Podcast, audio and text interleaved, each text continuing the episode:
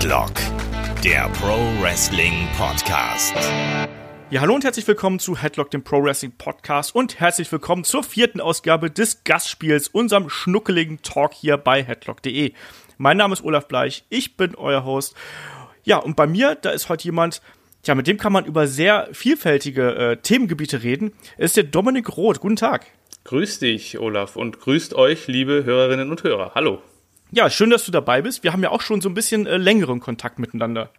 Ja, tatsächlich. Ähm, ich müsste jetzt gucken, wann wir die Insat Moin Folge zu den Wrestling-Videospielen aufgenommen haben. Ich glaube, das ist schon wieder 2015 gewesen oder so. 2014, 5, ich glaube 2015 oder 16 müsste es gewesen sein. Ja, irgendwie so. Genau, da haben wir uns über äh, Manu kennengelernt von Insat Moin, weil ich ihm tatsächlich vorgeschlagen hatte, mal eine Folge über Wrestling-Videospiele zu machen, weil mich das Thema sehr stark umtreibt und weil ich auch in der Podcast-Landschaft von heute da äh, Folgen drüber vermisst habe. Und er meinte, ja, können wir gerne machen. Und er hat dich dann noch als Experten mit dazu geholt. Und wir haben dann irgendwie eine Stunde, eineinhalb, glaube ich, so ungefähr war es, über äh, die Vergangenheit, Gegenwart und Zukunft der Wrestling Games gesprochen, was ich sehr schön und amüsant fand. Und äh, seitdem haben wir immer mal wieder gesucht, wann ich denn vielleicht auch mal zu euch kommen kann. Und jetzt hat es endlich geklappt. Ich freue mich sehr. Ja, ne, und da, da überschneiden sich eben auch immer so meine Interessen. Ne? Beruflich bin ich ja da im äh, Videospielgeschäft so ein bisschen verhaftet und dann eben noch das äh, Wrestling dazu. Und das ist inzwischen kurios, weil ich selbst im Job am laufenden Band nur auf Headlock angesprochen werde. Also irgendwas ist da schief gelaufen oder richtig gelaufen, je nachdem, äh, wie man das auslegen möchte. Ähm, du hast aber ja auch eigentlich eine ganz äh, persönliche, also äh, stell dich erstmal vor, hab ich schon gar nicht gemacht hier. Wer, wer, wer bist du, was machst du? Also als Dominik Roth offensichtlich, aber äh, woher kennt man dich zum Beispiel auch im Podcast? Podcast Deutschland? Ja, also podcastmäßig kennt man mich äh, von hauptsächlich von True Crime Germany, von einem Format, in dem wir uns über deutsche Verbrechensgeschichte austauschen und uns mit Fällen beschäftigen, die oft ziemlich lange zurückliegen. Also wir hatten zum Beispiel den Dagobert-Erpresserfall schon mit dabei, wir hatten den Vampir von Düsseldorf, Peter Kürten mit dabei, wir hatten aber auch schon solche Fälle wie zum Beispiel ähm, ja was Bekannteres, wie zum Beispiel den, den äh, deutschen Herbst, die RAF. Mhm. Also wir versuchen da auch sehr breit zu streuen. Äh, manchmal geht es um Mord, manchmal geht es um andere Sachen. Dann ging es auch schon um äh, Verbrechensfälle aus der Zeit des NS-Regimes. Äh, also wir sind da auch recht breit aufgestellt und ja, haben da mittlerweile auch ein Format auf die Beine gestellt, was ganz gut angenommen wird. Ab und zu bin ich auch nochmal bei äh, dem quasi Schwestern-Podcast von uns, Devils and Demons, zu Gast. Da geht's dann um Horrorfilme, wenn da mal irgendwas dabei ist, was mich sehr stark interessiert, dann äh, bin ich da auch unterwegs. Also ich, man sieht schon, ich habe sehr viele verschiedene Themengebiete und sehr viele verschiedene Leidenschaften und Sachen, die mich interessieren und die mich persönlich dann auch dazu bewegen, gerne mal über das eine oder andere zu sprechen. Und eine davon ist eben Wrestling. Äh, ansonsten vielleicht kennt man mich noch, wenn ihr Social Media mäßig unterwegs seid und diese Podcast-Seiten verfolgt, dann kennt ihr wahrscheinlich auch mein Twitter at wmmamm. Da bin ich dann auch nochmal mit teilweise noch ganz anderen Themen unterwegs. Also äh, ich bin sehr vielschichtig wie eine Zwiebel, um äh, mal Shrek zu zitieren. Zwiebeln ja. haben Schichten und auch äh, Dominics haben Schichten. Ja, und äh, aber wie ist denn jetzt deine Verbindung denn zum zum Wrestling? Weil du hast ja schon gesagt, Kriminalität haben wir, wir haben äh, Horrorfilme. Wie passt denn da das Wrestling rein? Ich meine, Wrestling ist auch manchmal der Horror, aber wie passt das bei dir zusammen? ja, da gibt's äh, ja, sehr gut äh, erkannt, ja, richtig. Nee, also Wrestling, ähm, Wrestling-Fan bin ich schon seit sehr sehr langer Zeit. Seit ich, ich glaube, äh, mit sieben habe ich angefangen Wrestling zu schauen. Es ist immer schwierig, das nachzuvollziehen, weil meine erste WrestleMania war WrestleMania 6. Aber bei so kein, vielen, oder? Das ist äh, ja, crazy. Ja bei sehr vielen auch natürlich auch der der letzte Kampf. Ich weiß, also ich kann, entweder kann ich mich an das davor nicht mehr erinnern oder ich weiß halt wirklich nur noch ähm, oder ich war halt aber wirklich erst zum Main Event eingeschaltet, aber ich habe auch keine Ahnung, wann WrestleMania 6 damals bei uns ausgestrahlt wurde, ob das irgendwie zeitnah war oder erst ein Jahr später oder so, keine Ahnung. Auf jeden Fall habe ich das damals gesehen zufällig im Fernsehen. Ich glaube, meine Mutter war da eher so äh, federführend, weil die sich da immer so auf so neue Sachen damals auch so gestürzt hat und ich habe es dann geguckt und ich bin aber dann hängen geblieben und sie halt dann auch durch mich quasi. Sie hätte es wahrscheinlich nicht weiterverfolgt, aber ich fand es halt mega krass, irgendwie diesen Kampf Hogan gegen Warrior und dann irgendwie wie der Warrior so ganz knapp gewinnt und dachte, oh, das, sowas hatte ich halt noch nie gesehen. Es gab ja, ja nichts Vergleichbares. Es gab ja keine, keine so Actionfigurenartigen äh, Menschen, die sich da irgendwie quasi augenscheinlich für mich kleinen Bub da irgendwie äh, die, die Kacke aus dem Leib prügeln und die trotzdem dann am Ende umarmend im Ring stehen mit Konfetti und allem Pipapo. Und also es hat mich so fasziniert und festgehalten, dass ich dann auch ab da glühender WWF-Fan war. Damals war es ja noch die WWF. Und gerade natürlich auch korrespondierend mit dem Hype in Deutschland, der ja dann äh, auch die Bereiche erreicht hat, die eigentlich vorher mit Wrestling nichts zu tun hatten hatte ich dann natürlich auch alles vom Actionfigurenring von Hasbro, den habe ich mir übrigens jetzt wieder gekauft. Achso, wieso auch nicht? Ja, das machen auch, auch viele. Dem Shaggy kann sich da auch zusammentun. Der ist letztens, der war ja, als hier das WWE Tryout war, kleine Geschichte am Rande, ähm, hat der hier bei mir genächtigt, äh, diesmal auch wirklich und ich habe nirgendwo vergessen, wie, wie zum letzten. ähm, und äh, ich habe hier auf der Straße so ein so ein äh, ja so ein Spielzeugramschladen so ein bisschen äh, und da stehen auch noch so alte äh, Catch-Figuren irgendwie und He-Man-Figuren. Shaggy stand da auch jedes Mal vor und fragte mich dann immer so, was hat denn der Laden auf? Ich würde da gerne mal reingehen. Also so die heute Erwachsenen äh, kaufen sich dann auch den alten Kram gerne wieder. Ach, es ist so schrecklich, wenn man das als Kind wüsste, dass man das irgendwann wieder wieder haben möchte. Ich hätte meinem 10-, 12-jährigen Ich äh, damals am liebsten irgendwie so einen Brief geschrieben und gesagt, bitte, bitte, bitte, bitte, pass auf die Sachen auf. Du willst die irgendwann wieder haben. Auch diese ganzen Turtles-Action-Figuren und sowas. Das kauft man heute für teures Geld wieder neu nach, irgendwie in, guter, in gutem Zustand und irgendwo auf dem Dachboden lag das Zeug 10 Jahre oder 15 Jahre rum und man hat sich nicht drum gekümmert. Also es ist, ja, es ist traurig, aber äh, je älter man wird, desto mehr bewegt man sich wieder in Richtung Kindheit scheinbar. Gerade heute auch so unsere Generation jetzt, also meine Generation jetzt irgendwie, äh, da scheint, da habe ich schon einen Trend erkannt. So, das wird, das wird alles wieder irgendwann wieder cool und wieder in und irgendwann möchte man die Sachen halt wieder haben und Genau, also ich hatte dann im Endeffekt das alles. Ich war auch zweimal vor Ort damals bei der WWF. Einmal in Bayreuth, das weiß ich noch. Das war, glaube ich, 93 oder so. Und einmal dann nochmal kurz danach, 95, irgendwo in Fulda oder so. Also irgendwo hier in der Nähe auf jeden Fall. Und äh, das ist mir auch krass im Gedächtnis geblieben, weil beim zweiten Event äh, habe ich unter anderem Ahmed Johnson und den kennt heute keiner mehr wahrscheinlich, so ein, äh, relativ, du kennst ihn noch, Olaf, ne? Ahmed ja, Johnson, irgendwie den, den damals gefühlt 8 Meter großen und 16 Meter breiten äh, Typen, der hat mir dann die Hand gegeben und hm. äh, Al Hebner hat mir die Hand gegeben, weil wir dann da zum Glück gerade direkt am Einzug und Bam Bam Bigelow hat irgendwie einem Typen vor mir die Mütze zerrissen und ich bin dann noch durch die Reihen durchgekrabbelt, weil ich die Mütze haben wollte. Hat die dann ins Publikum geworfen, irgendwo in unsere Richtung. Die war aber dann leider schon weg. Aber ähm, das war echt cool. Also da habe ich auch alle gesehen. Irgendwie Owen Hart, Triple H noch als Hunter Hearst Helmsley, äh, Mick Foley als Mankind, den Undertaker. Also da waren, das war wirklich, da waren alle dabei. So irgendwie alle, die Rang und Namen hatten, Shawn Michaels und so. Und das war, also, da habe ich vom zweiten, äh, von meiner zweiten Wrestling-Live-Veranstaltung habe ich wesentlich mehr Erinnerungen als von der ersten. Mhm. Und ja, das hat alles dazu beigetragen, dass meine Leidenschaft, Leidenschaft immer weiter zementiert wurde. Und ja, hat sich das so durchgezogen bis Ende der 90er. Dann habe ich mal irgendwann Pause gemacht, als dann natürlich der äh, die Sendepräsenz in Deutschland im deutschen Fernsehen irgendwann nachgelassen hat und dann komplett verschwunden ist und das ist dann nur noch irgendwie über Kabel oder über irgendwie Satellit, über DSF konnte man ja, glaube ich, irgendwie, oder den Vorgänger von DSF konnte man ja dann die WCW irgendwann empfangen. Ja. Das hatten wir aber nicht. Die, die Kanäle waren bei uns irgendwie nicht eingestellt und deswegen gab es halt keinen WWF mehr im Fernsehen. Und dann gab es halt auch für den kleinen Dominik keinen WWF mehr. Und du hattest keinen Tape-Trader an der Hand. Nee, das war, Tape Trader, das, da, da, da, war ich komplett davon entfernt, aber ich hatte da dann halt auch andere Interessen, so als dann die ersten äh, einschlägigen Filme mit Michaela Schaffrath auf MP4 äh, gebrannter CD-ROM im Umlauf waren, dann war Wrestling erstmal ganz, ganz hinten angestanden. Und ähm, ja, wie man es halt so kennt, in der Pubertät waren andere Sachen dann irgendwie cool und dann habe ich, saß ich die ganze Zeit vom Computer, habe irgendwelche brutalen Videospiele gespielt und irgendwann als ich dann eine PlayStation 2 hatte, tatsächlich bin ich dann auf äh, SmackDown Shut Your Mouth gestoßen. Das hatten sie dann irgendwo in der Videothek, habe ich mir mal ausgeliehen, fand ich cool.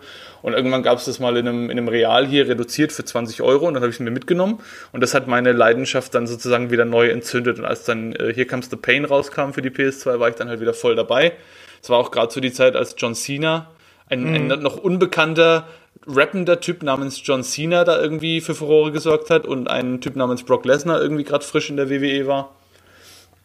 Und das war eigentlich so genau die richtige Zeit, um da wieder einzusteigen. Und die Ruthless da Aggression damals. Ja, die Ruthless, Ruthless Aggression Ära. Da bin ich wieder zum Wrestling gekommen. Es war wirklich auch, also ich weiß auch gar nicht, ob ich dabei geblieben wäre, wenn ich nicht genau zu dieser Zeit reingekommen wäre, weil das war halt einfach eine spannende Zeit irgendwie und John Cena, der halt seine Gegner immer aufs Übelste beleidigt hat vor jedem Match, irgendwie in einem Rap und Brock Lesnar, der einfach alles kaputt gemacht hat. Damals halt auch noch wirklich bedrohlich war, nicht so wie heute, dass er halt mehr oder weniger da hingestellt wird und halt ein bisschen Dienst nach Vorschrift macht, wenn überhaupt. Damals hat er halt noch wirklich auch äh, alles weggerissen. Ja. Und genau, das war so die Zeit, in der ich dann wieder beim Wrestling war und dann hat sich das auch so durchgezogen und dann war ich halt immer so ein bisschen on-off. Aber äh, 2009 war es dann so, dass ich gemerkt habe, dass es in meiner Nähe hier in damals noch Nürnberg eine Wrestling-Schule gibt von dem ehemaligen German Wunderkind Alex Wright, die ja Genau. jetzt auch die NEW oder NEW hervorgebracht hat.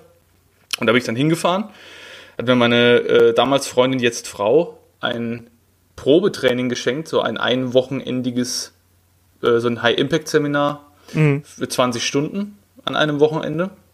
Und da bin ich dann hingefahren und habe halt gedacht, ja, schaust dir halt mal an, ist bestimmt ganz cool, mal im Ring stehen und so. Und dann habe ich das gemacht an dem Wochenende und war so kaputt wie noch nie, obwohl ich ja schon zu dem Zeitpunkt schon viele, viele Jahre auch Sport gemacht habe. War so kaputt wie noch nie nach dem Wochenende, aber fand es halt auch richtig geil. Und Alex hat mich dann auch gefragt, ob ich nicht vielleicht regelmäßig zum Training kommen will und, und vielleicht irgendwie sehen will, dass ich da ins, Wrest ins Wrestling reinkomme. Und das habe ich dann gemacht und bin ich dann regelmäßig nach Nürnberg gefahren. Habe dann teilweise auch selber Stunden mitgegeben und so später. Und habe dann auch ein paar Mal vor Leuten gewrestelt in der NEW.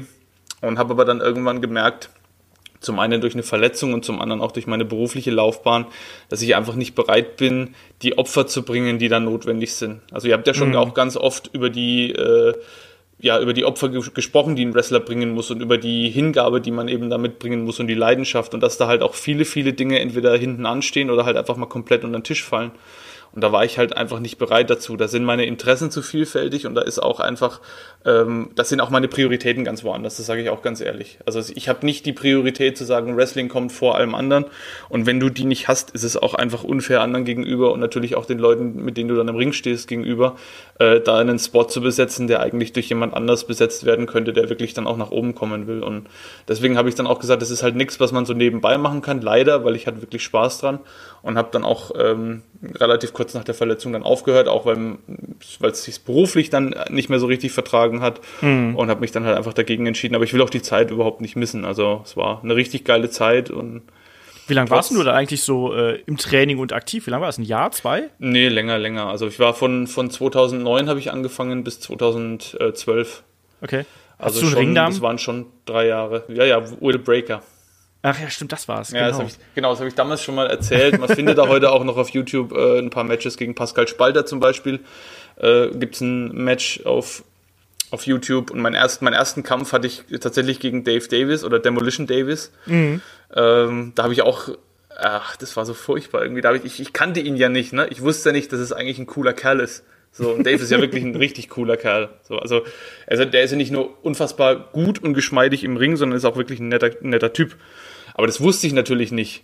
Und Alex meinte dann halt immer so, ja, also du musst es blocken, du musst, es, du musst ihn dominieren. Ich sage, Alex, der wiegt das Doppelte von mir ungefähr.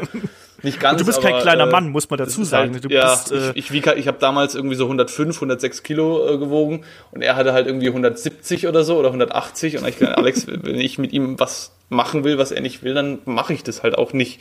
So, da, kann- da kann ich halt äh, dominieren, wie ich will. Ne? ja. Und äh, aber es war dann wirklich unbegründet, war wirklich richtig cool und auch äh, gegen Daniel Okic oder Dragan Okic hieß er äh, im, im Ring, der jetzt leider auch nicht mehr aktiv ist, weil er sich damals da ziemlich schlimm verletzt hat. Gegen den hatte ich dann meinen zweiten Kampf, war auch richtig gut. Also ich hatte da, muss ich sagen, wirklich auch immer Glück mit meinen, äh, mit meinen Gegnern und mit den Leuten, die ich da um mich rum hatte. Ähm, Bones auch äh, habe ich da sehr zu schätzen gelernt. Der hat mir da wirklich geholfen auch, obwohl, ich, obwohl er nur einmal äh, mit da war und so. Also da muss ich echt sagen, da hatte ich wirklich großes Glück, da nicht mit irgendwelchen Arschlöchern dann im Ring zu stehen. Ja, John ist super. Also, den habe ich auch schon einige Male äh, kennenlernen dürfen, auch äh, zwischen, äh, also auch ein bisschen hinter den Kulissen mal mit ihm äh, irgendwie gequatscht. Ein super zuvorkommender, netter Mensch einfach. Also äh, schätze ich wirklich sehr. Und ich muss dazu auch sagen, den vermisse ich auch äh, aktuell sehr. Also den würde ich gern bei der, ich bin ja da bei der WXW so ein bisschen unterwegs. Äh, da würde ich den auch ganz gern jetzt wiedersehen. Ich hoffe, dass, dass er 2019, das war er dann ja, dass er dann sein Comeback gibt. Mal gespannt. Ja. Er ist ja damals suspendiert worden. Mal schauen, ob sich da was äh, dran ändert. Ähm, wie war das damals für dich, diesen Übergang zu machen vom Fan-Dasein äh, ja, zum aktiven Wrestler? War das, war das was Leichtes oder sind da auf einmal für dich alle Illusionen in sich zusammengebrochen, weil du gemerkt hast, oh mein Gott, äh, ich trage gar keine Gesichtsfarbe äh, Backstage und solche Sachen? Nee, also äh, ich muss sagen, am Anfang man kennt es ja so von sich auch als Fan. Du hast es ja wahrscheinlich auch mit zunehmendem Kontakt mit Aktiven dann immer mehr so ein bisschen verloren. Ich meine, ganz verliert man es nicht, aber so ein bisschen, dass man dann nicht mehr so starstruck ist, wie man ja. so schön sagt. Irgendwie so dieses, oh, ich bin jetzt in der Präsenz von äh, Wrestler XY und kriege jetzt plötzlich keinen Ton mehr raus. Das hatte ich zum Beispiel jetzt noch nie. Ähm, was mich halt damals so ein bisschen ja nicht überrascht hat, aber was, was für mich halt so ein bisschen neu war, ist auch, dass man so dieses Fansein auch einfach, äh, dass man das so ein bisschen verliert.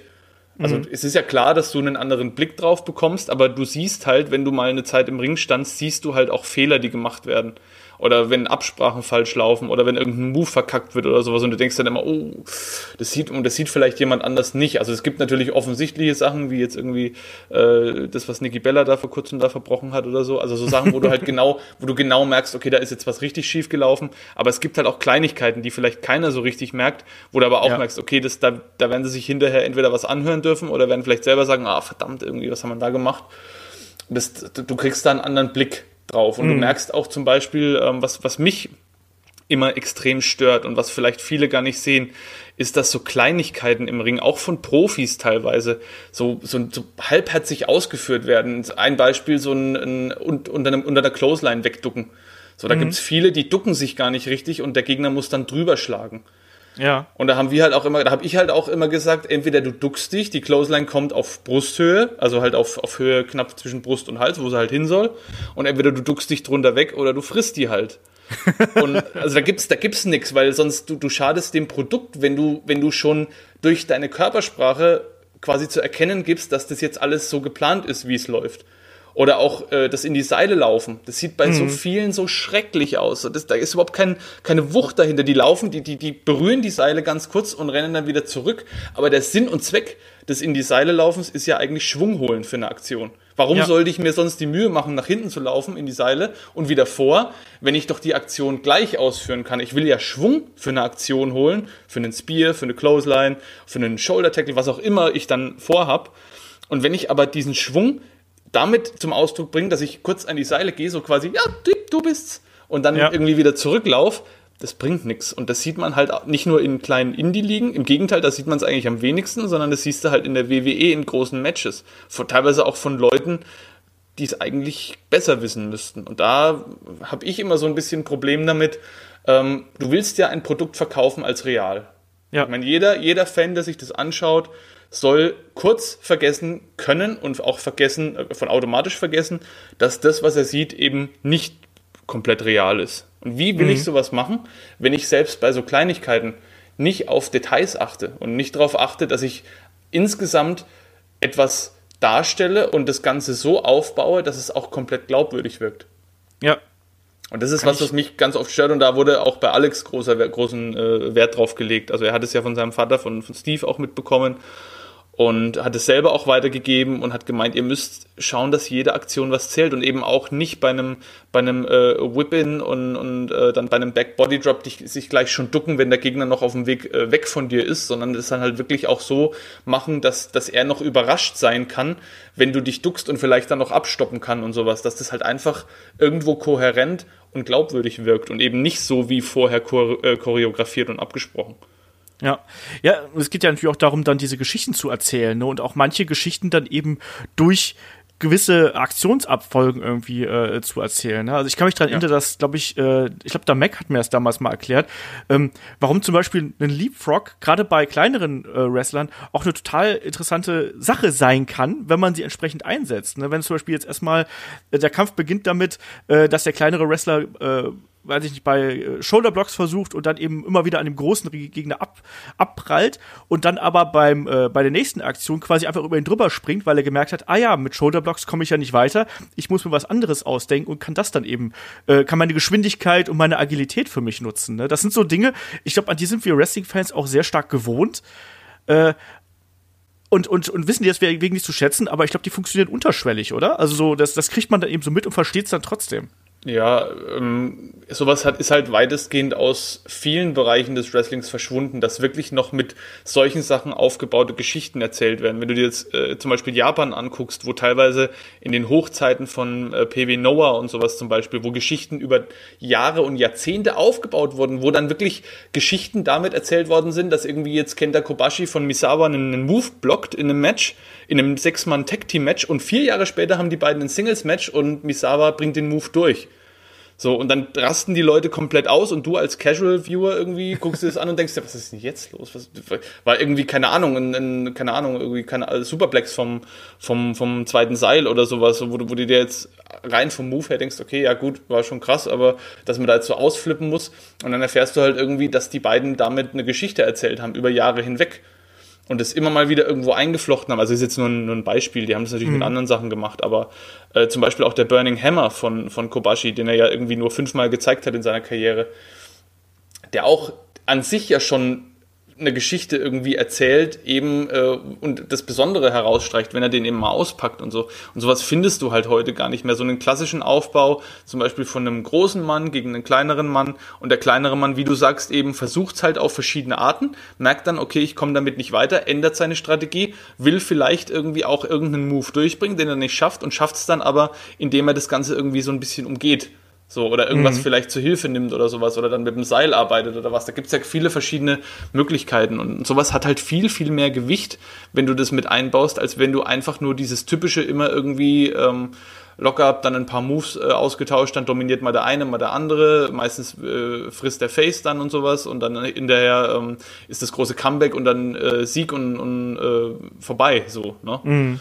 So, so sind ja oft Matches mittlerweile aufgebaut, auch gerade in der WWE. Ähm, so richtig überraschende oder so oldschoolige Sachen wie jetzt auch so ein ähm, Hold for Hold Wrestling, was es halt im Indie Wrestling oft noch gibt, mit so Sachen wie Fish Out the Water und sowas. Also so, so wirklich auch, ähm, wo, wo Griffe noch ausgetauscht werden und wo auch mit mhm. viel mit, mit Bodenwrestling und sowas noch gearbeitet wird. So dieser europäische UK-Stil, den ja auch Alex uns beigebracht hat damals, das siehst du ja gar nicht mehr, weil da kein Mensch die Geduld dafür mehr hätte. Wer hätte denn irgendwie noch die Geduld, fünf Minuten zwei Wrestlern zuzuschauen, die irgendwie Griffe austauschen, wenn das jetzt nicht irgendwie mit zur Geschichte gehört, vielleicht mal alle 500 Jahre, so in einem William Regal oder so, dem nimmst du es noch ab.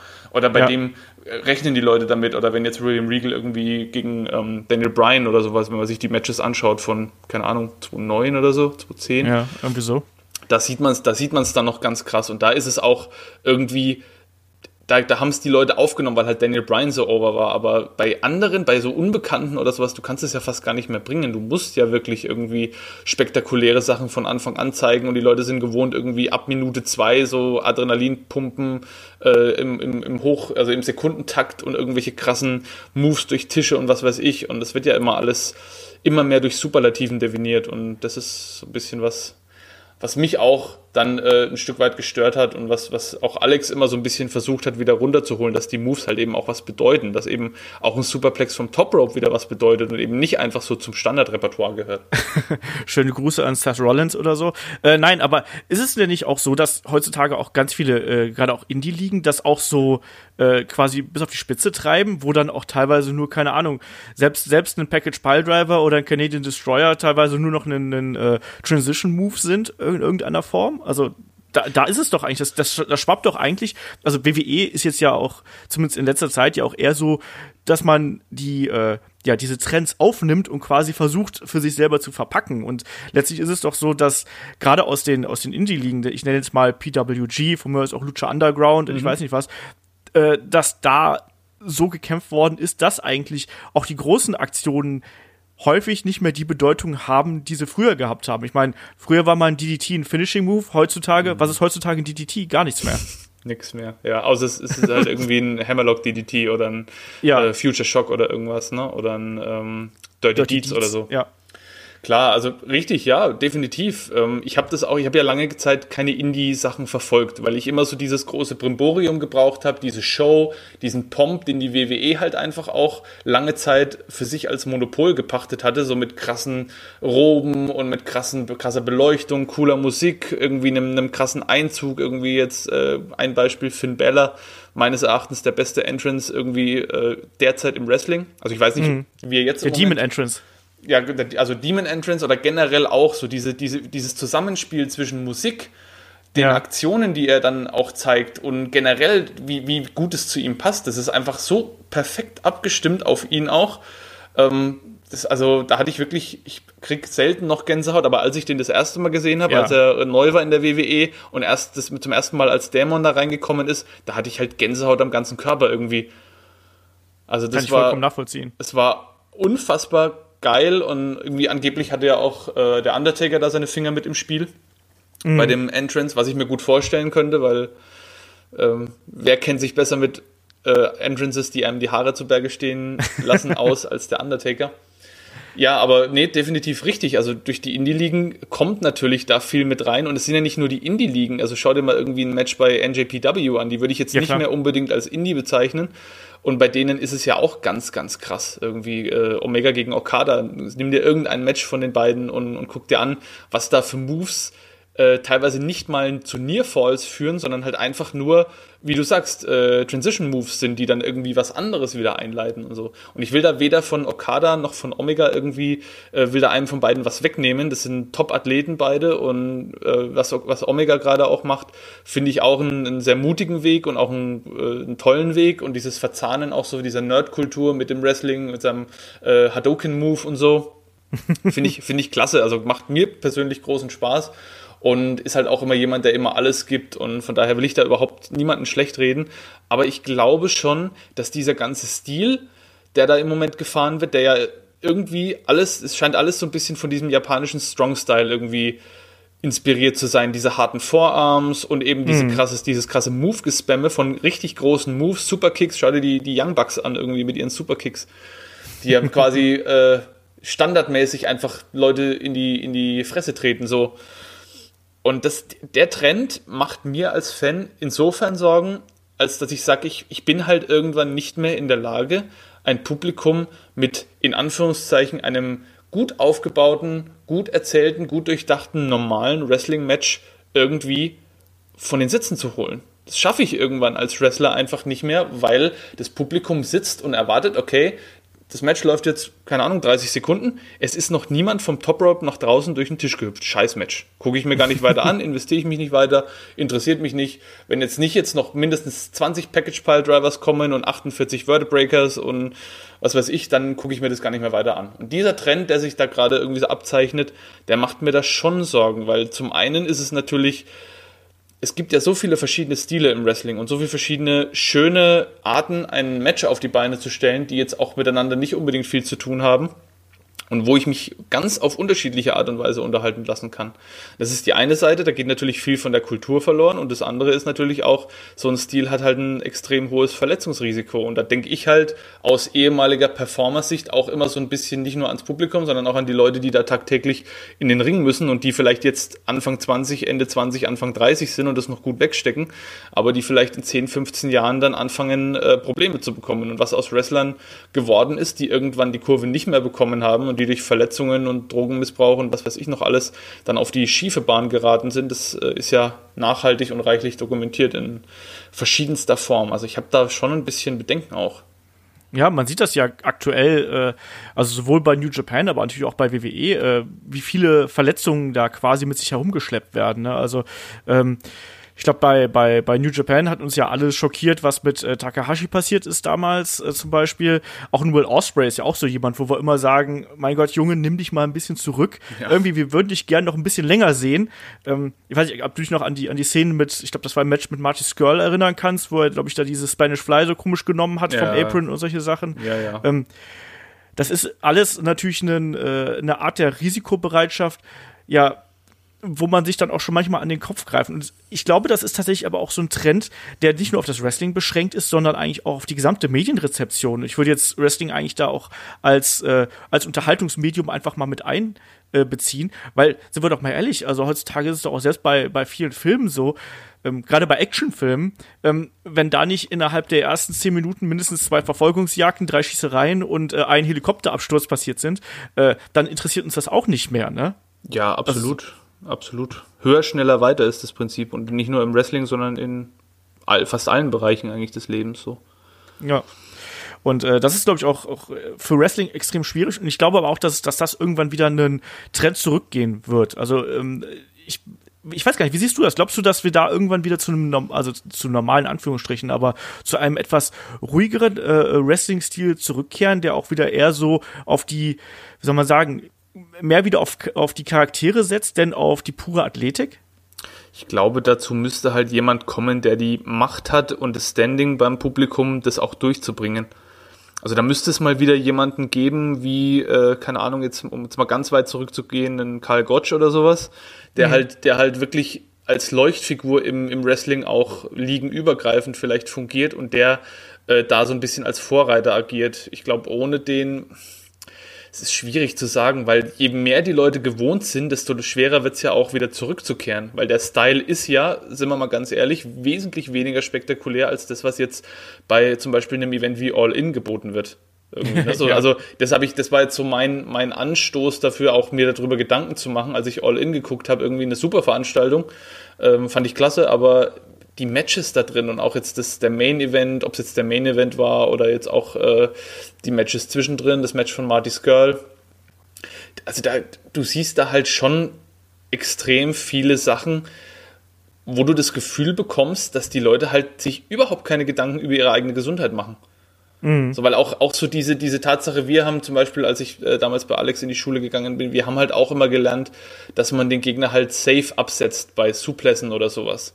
Also, dass du halt nach Möglichkeit den Gegner auf die obere Rückenpartie fallen lässt und eben nicht genau auf dem Kopf oder auf dem Nacken. Und das ist ja, also das scheint ja keiner mehr zu machen. So, das interessiert ja einfach niemanden mehr. Die Leute werden halt geworfen und landen halt so, wie sie landen. Ob das mhm. jetzt auf dem Kopf ist, auf dem Nacken, auf dem Apron, äh, sonst wo, auf dem äh, Boden, auf dem Betonboden, ist ja erstmal egal. Aber es muss halt spektakulär aussehen und es sollte halt möglichst so aussehen, als hätte der sich da jetzt fast umgebracht. Und das, man muss sich halt mal bewusst machen, wie, wie groß der Verschleiß schon bei einem normalen Stil ist im Wrestling und was du schon alles im Ring lässt als Aktiver, wenn du jetzt keine solchen Aktionen nimmst. Also schon allein mhm. nur durch normale Bumps oder sowas hast du einfach einen mordsmäßigen Verschleiß und mordsmäßige Kräfte, die auf den Körper wirken und dann geht hier mal was schief und da passiert mal irgendwie was. Das ist einfach schon ohne diesen Stil gefährlich genug, der ganze Sport. Und wenn du dann halt noch bewusst solche Aktionen nicht nur äh, gezielt und dosiert einsetzt, dass du sagst, okay, in einem wichtigen Match gehe ich das Risiko ein. Aber eben in einem, keine Ahnung, in einem ganz normalen Wochenmatch oder eben bei so einem Event wie All In, wo du halt wirklich auch eigentlich Sachen hast, in denen es um nichts geht, jetzt mal von, von Title-Matches und sowas abgesehen. Das Event steht ja für sich, was jetzt so die, die, äh, die meisten Matches angeht. So, mhm. ich meine, klar, äh, du, du bringst die Charaktere voran und vielleicht auch ein paar äh, Fäden und sowas, die kannst du dann woanders weitererzählen, aber an sich, für sich genommen, du musst ja keine Vorkenntnisse haben, um an einem Event wie All In Spaß zu haben. Das stimmt, ja. ja. Das ist ja, du kannst es ja frei genießen, ohne jetzt mit den Wrestlern groß vertraut zu sein oder damit vertraut zu sein, wo die jetzt gerade im Business stehen.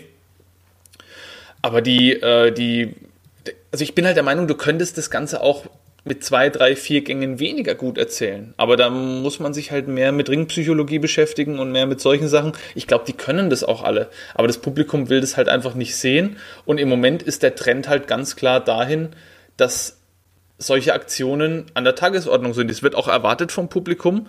Und wenn du dir jetzt eben anschaust, warum eben so Matches wie Okada gegen Omega so, so hohe Bewertungen bekommen, auch von einem Dave Meltzer oder sowas, dann liegt es zum einen natürlich daran, dass die beiden äh, charismatische und talentierte Athleten sind, aber eben auch zum anderen daran, dass es einfach riesige Spotfests sind. Sowas spielt immer eine Rolle. Natürlich ist das nicht das Einzige, was an den Matches gut ist, aber sowas ist halt, wirkt halt auf den Betrachter, auf den Casual-Beobachter äh, wirkt sowas natürlich am meisten, dass da zwei Typen sind, die halt sich einfach äh, nichts schenken und die sich da wirklich fast gegenseitig im Ring irgendwie um die Ecke bringen. Und so dieses, du ziehst halt Leute in den, in, den, in den Sport und in die Unterhaltung mit rein, die vielleicht sonst nichts damit zu tun haben mit solchen Aktionen. Und das wissen natürlich auch die Veranstalter. Und mhm. das wissen halt auch die Wrestler. Und, und ich, ich halte es schon für schwierig, da wieder irgendwann einen, einen, ordentlichen Rückschritt zu finden und die Leute wieder für äh, Hold-for-Hold-Wrestling oder sowas zu begeistern. Oder für, einen, für ein Match, was vielleicht mal über 10, 15 Minuten oder 20 Minuten geht, aber wo halt die Hälfte wirklich auch aus, ähm, aus Haltegriffen und sowas besteht und vielleicht auch aus dem einen oder anderen Aufgabegriff, der dann mal ein bisschen länger gehalten wird, wo die Leute nicht nach irgendwie einer Sekunde abklopfen. Und einfach so diesen, diesen Aufbau hin mehr wieder zu einem ursprünglichen Ringkampf. Mhm. So, das vermisse ich so ein bisschen. Ja, aber ich meine, glaube gerade gerade Haltegriffe und sowas ist natürlich auch was, die müssen auch gerade in Zeiten von äh, MMA, UFC und ich weiß nicht was, die müssen natürlich auch entsprechend aussehen. Und wenn ich teilweise sehe, was heutzutage auch äh, äh bei ganz vielen Promotions als als Resthold irgendwie durchgeht, da rollt sich mir halt auch irgendwie alles zusammen. Also mein, mein Liebling ist momentan irgendwie so dieser dieser Aktion, wo ich weiß gar nicht genau, wie man es nennt, aber wo quasi ein, einer einfach nur den, äh, den Gegner mehr oder weniger von hinten äh, am, an gegenüberliegenden Arm greift und dann einfach nur so ein bisschen vor sich hin wirkt, aber eigentlich weder irgendwie der Hals äh, ja. betroffen ist ja. Und da fragen wir immer so, Leute, was soll das denn sein? Wie willst du damit erklären, dass du dem äh, den Gegner damit auch in dieser äh, ruhigeren Phase irgendwie Schaden zufügst und solche Sachen? Ähm, das finde ich ganz schwierig. Ähm, was ich aber auch äh, problematisch finde, ist auch mal die, ist das der Punkt. Glaubst du nicht, es ist auch gerade dem aktuellen Boom. Also momentan ist es ja wirklich so, dass man das Gefühl hat, so viel Geld wie ähm, derzeit gab es noch nie im Wrestling. Also wir haben eine, eine Indie-Landschaft, die eigentlich blüht bis zum geht nicht mehr. Du hast da noch die großen Promotions ähm, abseits von WWE wie Ring of Honor oder äh, New Japan, die natürlich auch gute Gehälter zahlen, von denen du auch gut leben kannst. Und dann hast du natürlich noch WWE, äh, die derzeit ja wirklich alles rekrutieren, was nicht bei drei auf den Bäumen ist. Glaubst du, ist es nicht auch an äh, ja an Seiten der der Wrestler so ein bisschen dass die einfach derzeit so viel Gas geben, quasi, um Aufmerksamkeit auf, äh, auf sich zu ziehen, dass das diese Spirale mit nach oben treibt? Mit Sicherheit, ja. Also ich glaube, eine der Sachen, die da mit reinspielen, ist halt auch die Tatsache, dass du mittlerweile, zumindest für mein Dafürhalten, ich bin jetzt ja jetzt niemand mehr, der groß die WWE verfolgt, aber du hast halt sehr viele, sehr ähnliche Charaktere. Ich habe zum Beispiel am Anfang immer Zack Saber Jr. und äh, Will Osprey verwechselt. Weil die beiden sich ja auch vom, vom also äh, äh, Will Osprey hat natürlich ein bisschen einen anderen Stil, aber die sehen sich so ein bisschen ähnlich und sind beide eher spektakulär. Und ich finde zum Beispiel das, was Zack Saber Jr. macht, ziemlich cool. Weil der hat Aufgabegriffe verstanden. Also das sind, ja. das sind wirklich, also die sehen aus wie Shootholes und da sind auch wirklich Griffe dabei. Das sind einfach Shootholes, also da, na, das sind keine, keine irgendwelchen Alibi, ähm, Griffe, wo man den Gegner halt so ein bisschen festhält und der so tut, als ob, sondern damit kannst du halt auch Leute äh, ver verletzen. Ja. Und, und er weiß halt auch, wie die menschliche Anatomie funktioniert, weil ich habe halt so bei vielen Aufgabegriffen habe ich so das Gefühl, da fehlt das Grundverständnis für die menschliche Anatomie. Also die Tatsache, für einen Aufgabegriff muss ich ja immer entweder Druck auf irgendeine wichtige Energiezufuhr des Körpers ausüben, also sei es jetzt irgendwie die Halsschlagader oder sei es jetzt die Luftröhre, oder ich muss irgendwie Druck auf ein Gelenk ausüben. Und um Druck auf ein Gelenk auszuüben, muss ich das Gelenk ja entgegen seiner ursprünglichen natürlichen Bewegung verbiegen können. Mit einem ja. Hebel im besten Fall, der es mir erlaubt, mit möglichst wenig Kraftaufwand, möglichst viel Druck und Belastung auf dieses Gelenk zu erzeugen. Und das ist natürlich bei kleinen Gelenken schlimmer als bei größeren Gelenken. Aber äh, grundsätzlich ist es bei allem eigentlich gleich schlimm. Wenn ich aber jetzt nicht, nicht weiß, wie so ein Hebel funktionieren muss und kein Verständnis dafür habe, wie sich ein Ellbogengelenk, ein Schultergelenk, ein Kniegelenk verhält, dann habe ich natürlich Schwierigkeiten, einen Aufgabegriff glaubhaft anzubringen. Und das führt hm. dann eben zu Holes, die man sich anschaut und wo man sich denkt, okay, der wird jetzt da verkauft, als ob das Wunder wie schlimm wäre. Und du siehst den Hold und denkst dir, okay, da ist, da, da ist weder Druck auf irgendein Gelenk noch auf sonst irgendwas, sondern das ist einfach nur den Gegner irgendwie festgehalten. So. Und das ist, das ist für mich immer dann, da, da, da habe ich wirklich ganz große Probleme, mich noch von dem Produkt reinziehen zu lassen, wenn ich sowas sehe. Mhm. Das spielt damit rein, was ich am Anfang gesagt habe, dieses, dieses äh, sloppy ähm, in die Seile laufen oder dieses sloppy Ducken oder sowas. Das ist all, all das führt dazu, dass die Immersion, die du ja erzeugen willst, immer so Stück für Stück verloren geht. Und das ist schon, also finde ich schon problematisch. Aber klar, die Wrestler selber haben die Möglichkeit, das Publikum so ein bisschen zu erziehen. Das stimmt ja. schon, da gebe ich dir recht. Die Frage ist halt, wie viel Macht hast du als einzelner Wrestler, der vielleicht noch jetzt nicht den großen Namen hat, da zu agieren, wenn die großen Namen auf dem Zug weiter halt fahren? Mhm. Ja, du, du, müsstest da halt wirklich ein kollektives Umdenken irgendwie erreichen. Und das war das, was ich vorhin gemeint hatte. Da müsste jemand mit Vorbildfunktion mal hergehen und müsste einfach mal diesen Stil knallhart durchbringen. Und wenn der damit Erfolg hat und gegebenenfalls große, Leu also große Zuschauerzahlen ziehen kann mit seinem Namen, dann kommen vielleicht auch andere kleinere Namen drauf zu sagen, Mensch, der hat mit dem Stil Erfolg. Ich hätte eigentlich auch Bock auf sowas und sowas ist halt wesentlich weniger gefährlich und verletzungsintensiv. Vielleicht probiere ich das mal so und dann könnte ich mir schon vorstellen, dass damit dann ein Umdenken leichter erreicht wird, wie wenn man jetzt einfach sagt, irgendwie als, keine Ahnung, wenn ja, irgendein, irgendjemand aus dem Indie-Bereich, keine Ahnung, in Austin Aries oder sowas, wenn der jetzt hergehen würde und sagen würde, okay, ähm, also kleinerer Name, sage ich jetzt mal, wenn der jetzt ja. hergehen würde und sagen würde, ich möchte jetzt einen neuen Stil irgendwie im Wrestling etablieren, ist halt die Frage, wie viele Leute würden sich da ein Beispiel nehmen und wie viel würde er damit erreichen. So, wenn das aber halt jemand macht, der einen großen Namen hat, dann kann ich mir vorstellen, dann ist es halt schon um einiges einfacher, da auch wieder ein bisschen Begeisterung dafür zu erzeugen. Ja, also ich glaube, es ist, es ist eine, eine auf der einen Seite natürlich für uns als Zuschauer äh, eine spektakuläre Entwicklung, die das Wrestling genommen hat, aber natürlich äh, auf Seiten der Wrestler auch eine absolut, äh, ja, fast schon selbstzerstörerische Entwicklung. Ne? Also ich habe, nur so als Beispiel, ich war ja, äh, als wir beim Tryout waren, haben wir ja gesehen, wie äh, Marcel Bartel gegen ähm, Fabian Eichner gekämpft haben. Fabian ist, glaube ich, auch einer von denen, die du noch kennen müsstest, oder ja, aus äh, NRW-Zeiten. Ja, ja, der hat mit mir angefangen, Fabian.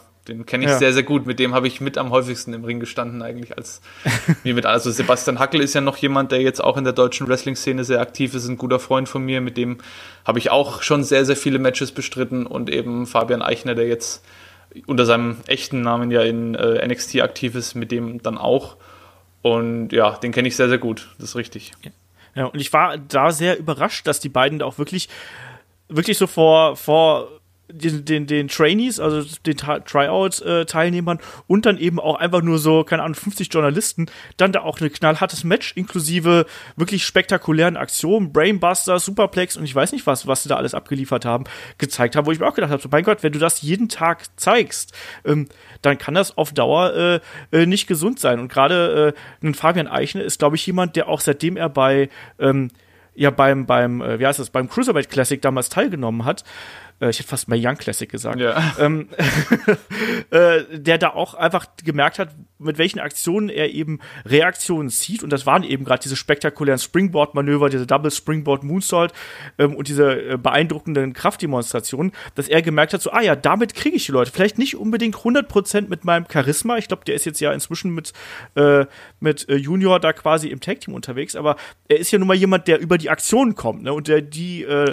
Leute damit dann eben kascht. Ja. Und da habe ich das Gefühl, dass er zum Beispiel da erkannt hat, ja, damit kriege ich die Leute und darauf baue ich auf. Ja, mit Sicherheit. Fabian ist, also zumindest von den Leuten, mit denen ich bis jetzt im Ring war, glaube ich, mit Abstand der talentierteste. Also ich wüsste nicht, wer so viel Talent mitgebracht hat. Ich war dabei, als er sein, seine erste Stunde hatte, also bei Alex damals. Ja. Und er, war, er wurde damals in unsere Gruppe gesteckt, weil wir so in Anführungszeichen die Fortgeschrittenen waren und hat da quasi seinen ersten Probe, also was heißt Probekampf, aber seinen ersten Trainingskampf dann mit uns gemacht. Und da habe ich mir schon gedacht, oh Mann, ey, also es, es, war einfach, also da waren wirklich viele dabei auch, die talentiert waren, aber er hat halt so eine natürliche Athletik, die er mitbringt irgendwie. Der springt ja. halt einfach aus dem Stand aufs dritte Seil und macht irgendwie ein, ein Inverted 450 und steht danach wieder auf und, und, hüpft durch die Gegend. Also Fabian ist eigentlich kein Mensch und der, was du sagst, ist richtig, der gibt immer 120 Prozent oder 140 oder 160, egal ob, ob er vor zwei Leuten, vor null Leuten oder vor 20.000 irgendwie im Ring steht. Also der ist, ja. der ist jemand, der sich's wirklich verdient und verdient hat, jetzt schon irgendwie äh, dazustehen, wo er jetzt steht. Und bei dem ich auch am ehesten gesagt habe, also wenn es jemand packt, rein von der Athletik und von den Fähigkeiten her, dann er. Bei ihm war immer so ein bisschen das Problem, und das siehst du ja auch heute noch, dass er halt, ohne das jetzt negativ zu meinen, er hat halt einen Charakter, der sehr austauschbar ist. So, mhm. er bringt halt rein charakterlich jetzt keine, ähm, keine äh, Alleinstellungsmerkmale so groß mit. Und das ist sowas, was ich vorhin auch gemeint habe, was mir bei NXT überhaupt sehr stark auffällt. Da sind viele dabei, die ähneln sich sehr stark. Also ich will da nicht, ich will da wie gesagt nichts von irgendjemandem da wegnehmen und es soll auch keine Respektlosigkeit sein. Ich weiß ja, wie das im, im Wrestling-Business auch oft verstanden wird. Äh, das sind alles super Athleten und die haben alle meinen, meinen größten Respekt, aber es ist halt einfach von der Charakterentwicklung her ich komme halt aus den 90ern so und da hattest du halt irgendwie, ich meine, das sind jetzt natürlich andere Beispiele, aber du hattest halt Leute wie Doink the Clown und hattest Leute wie Max Moon und hattest Leute wie den Repo Man, die waren natürlich albern und total überzogen, aber die waren halt unterschiedlich. Du hattest, du konntest die am, am, am Outfit und am Logo und am, am Einmarsch und an allem konntest du die auseinanderhalten. Da war keine Verwechslungsgefahr zwischen Crush und Adam Bomb und es gab auch keine Verwechslungsgefahr äh, Gefahr zwischen Undertaker und Bret Hart oder zwischen Hulk Hogan und dem Warrior. Die waren einfach komplett unterschiedlich. Und heute, wenn du dir eben Leute anschaust im NXT-Roster oder auch generell in der WWE, da wirken sehr viele, ja, was, was, was ist deren Gimmick? Also was, ja, was ist deren Gimmick? Was haben die, was andere nicht haben? So. Das Standardgimmick ist doch heutzutage eigentlich ja diesen krasser Athlet in irgendeiner ja. Art und Weise. Ja, ne? genau. in, in ihrer eigenen äh, Sparte. Sei es jetzt der eine ist von mir aus der, äh, der Strong-Style-Athlet, der andere ist der Flippy-Floppy-Athlet und der andere ist einfach viel zu groß, als dass er das, was er macht, machen dürfte, so ungefähr. Aber ja.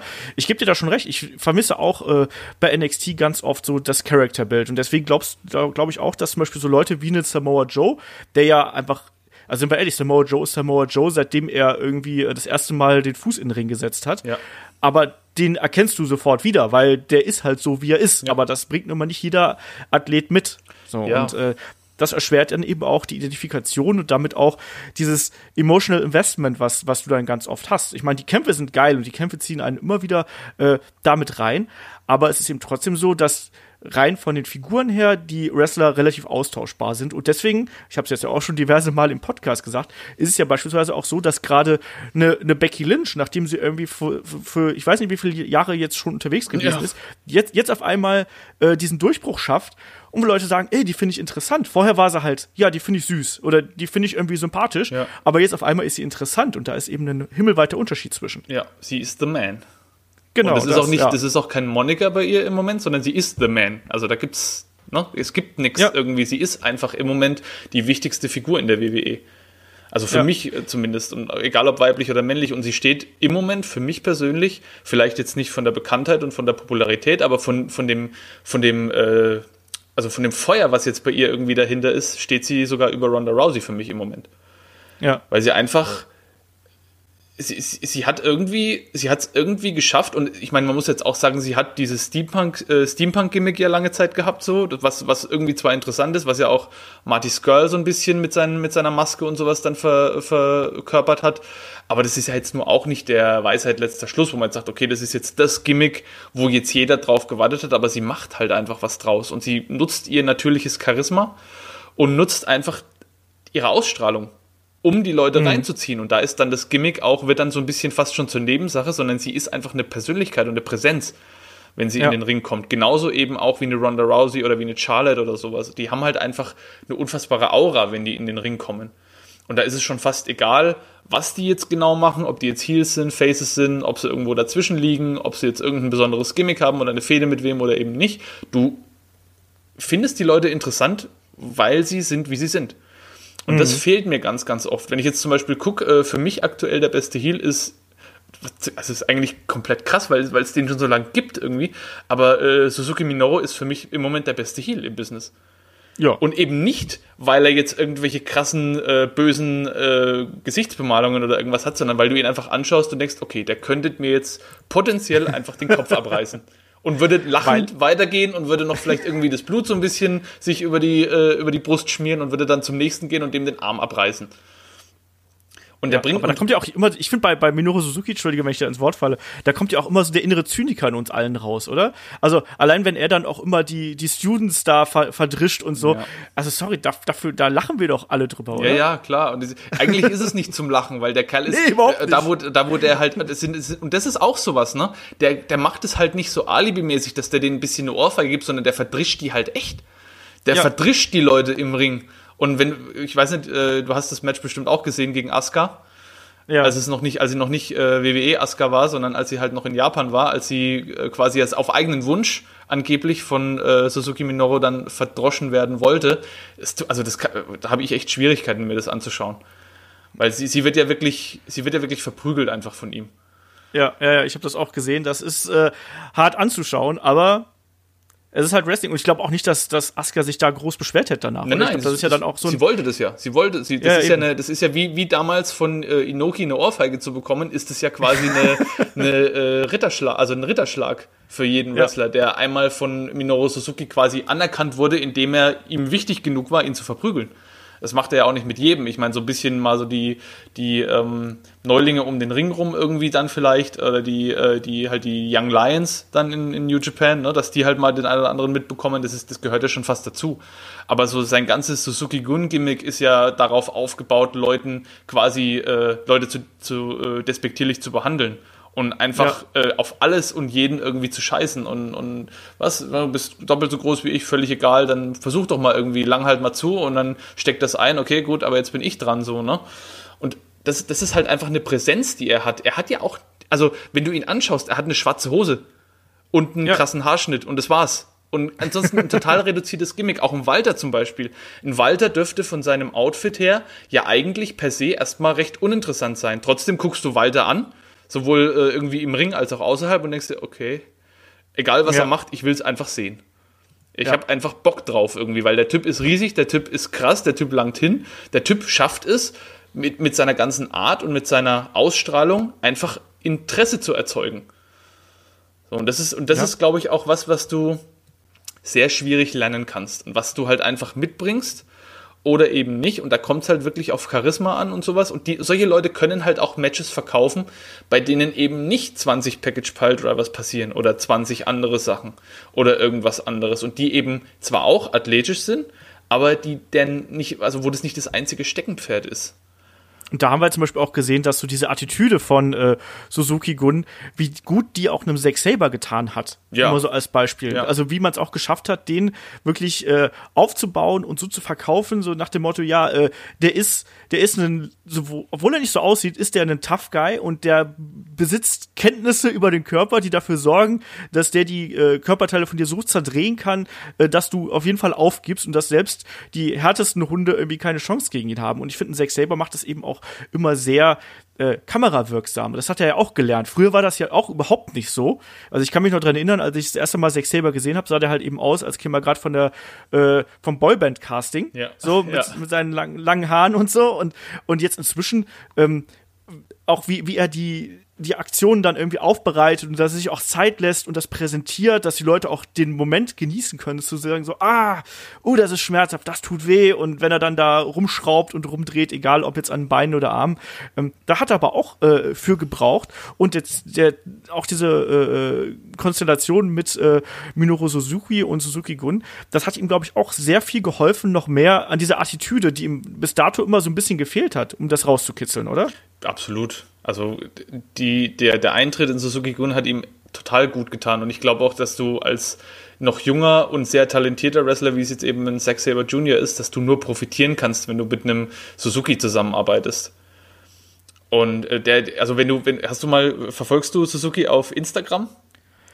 Äh, nee. Weil, nicht. also der, Weiß ich nicht. ist ja jeder Post irgendwie von Socken und von Schuhen und von irgendwelchen Hosen und Klamotten und so. Also der, der pfeift ja auch einfach komplett drauf, irgendwie in seiner ganzen äh, Präsenz außerhalb des Rings irgendwie dieses Gimmick dann zu ver verkörpern, sondern das ist, glaube ich, ein sehr umgänglicher und sehr äh, äh, cooler Typ eigentlich so, der schon irgendwie auch oldschool ist. Also da wird viel mit Respekt und sowas auch noch, wird, wird er sehr viel Wert drauf legen, gehe ich davon aus. Aber äh, ansonsten postet halt auch einfach Fotos von bunten Socken und von irgendwelchen coolen, stylischen Schuhen und so und Hüten und wie er angelt und so. Also, wo du dir denkst, okay, das das ist einfach nochmal komplett konträr zu seinem Charakter, den er im Ring verkörpert, aber trägt halt auch trotzdem irgendwie nochmal dazu bei, dass du ihn immer weniger einordnen kannst. Und wenn du ihn dann im Ring siehst und denkst dir, okay, das, der Typ geht jetzt einfach danach wahrscheinlich an den See und angelt und jetzt äh, frisst er irgendwie noch jemandem das Ohr weg, dann, dann führt es eigentlich noch mehr dazu, dass du noch mehr Angst vor ihm hast. Und dann noch dieser, dieser Titelsong, der ja eigentlich auch nicht zu 100% ja. passen will, aber eben doch genau passt wie die Faust aufs Auge, wo dann die Leute immer mitschreien, Casinina Re und so. Also total, äh, total krass. Und, und der schafft es halt einfach mit, mit geringstem Aufwand, nur dadurch, wie er sich gibt, die Leute in seinen Bann zu ziehen. Und kein Mensch würde bei einem äh, Minoru Suzuki-Match einfach teilnahmslos da sitzen und sagen, interessiert mich nicht, was da im Ring passiert, obwohl er über weite Strecken einfach nur die Leute quält.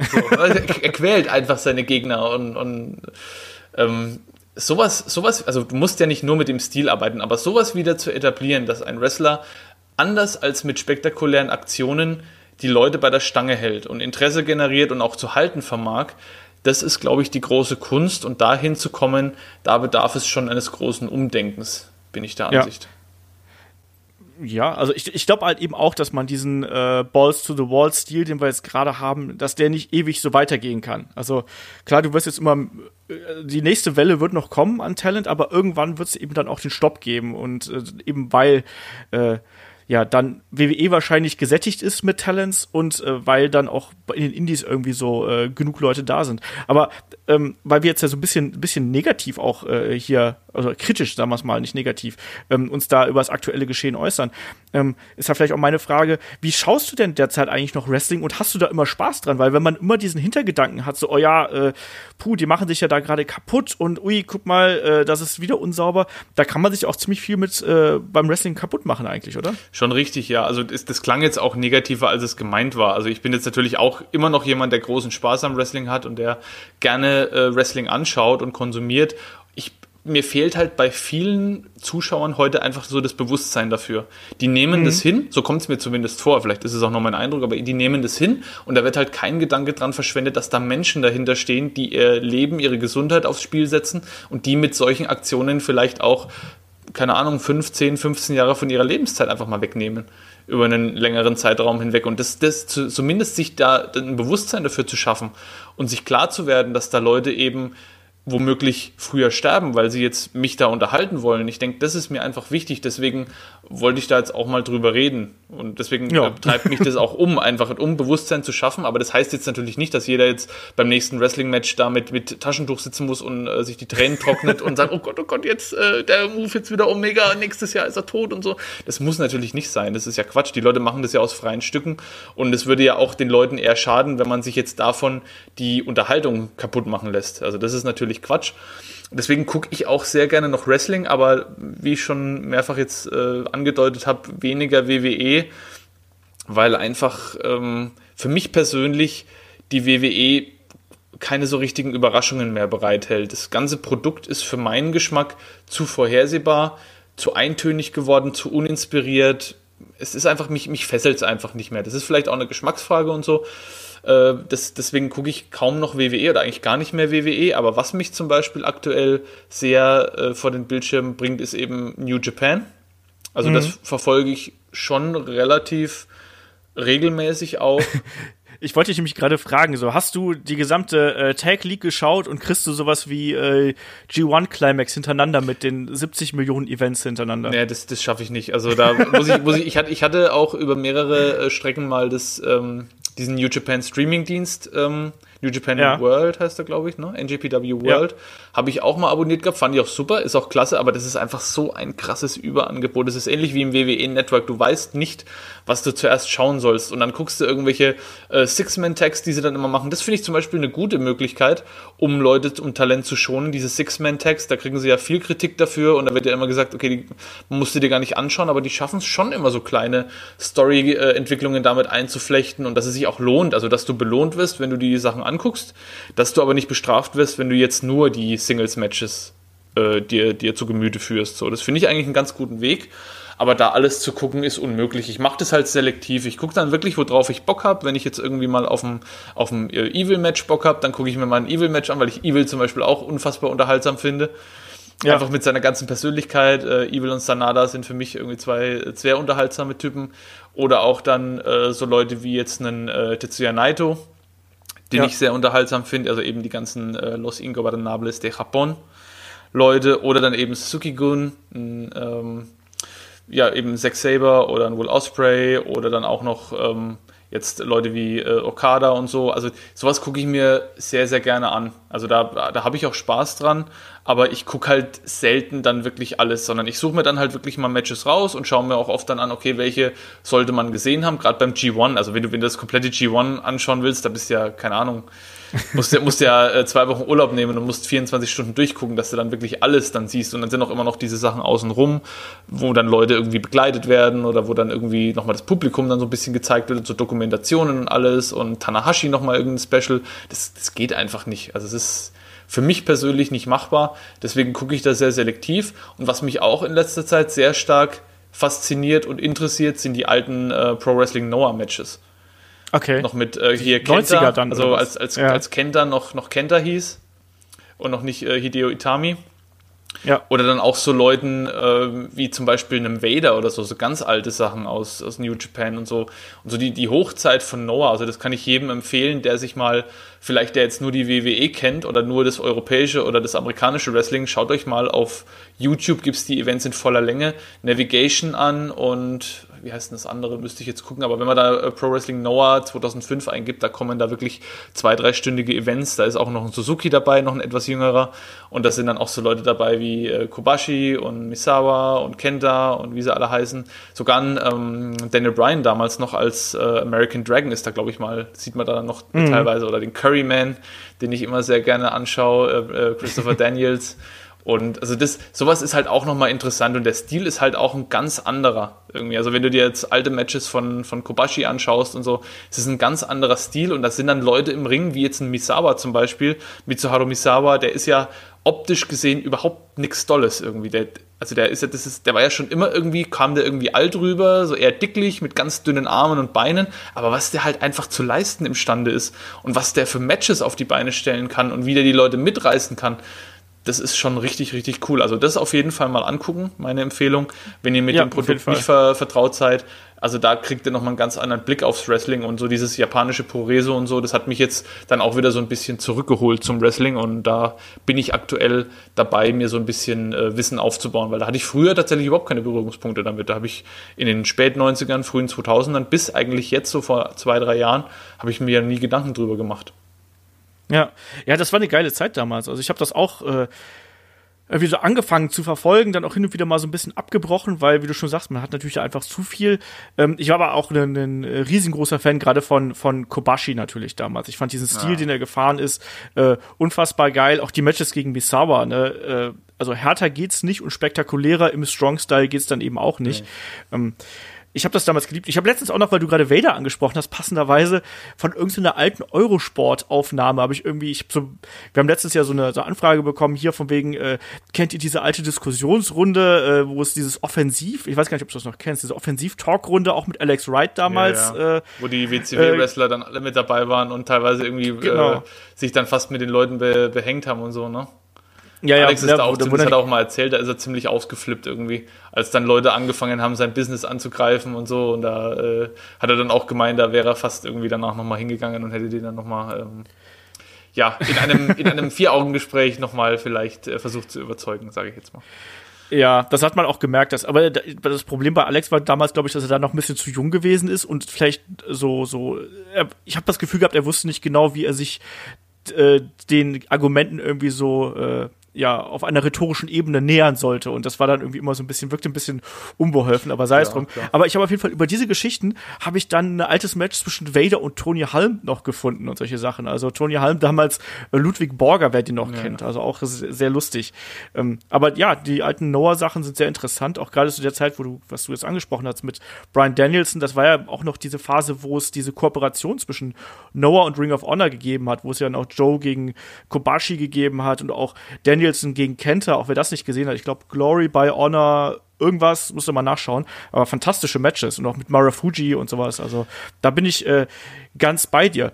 Ähm, wir haben jetzt ja den, den Jahreswechsel so. Ähm, hast du irgendwelche Veranstaltungen, auf die du dich äh, besonders freust? Planst du vielleicht auch mal wieder live zu einem Event zu gehen nächstes Jahr? Also live ist immer, also live würde ich mir tatsächlich wirklich nur noch Shows von der WXW vielleicht angucken, also Indie-Shows generell.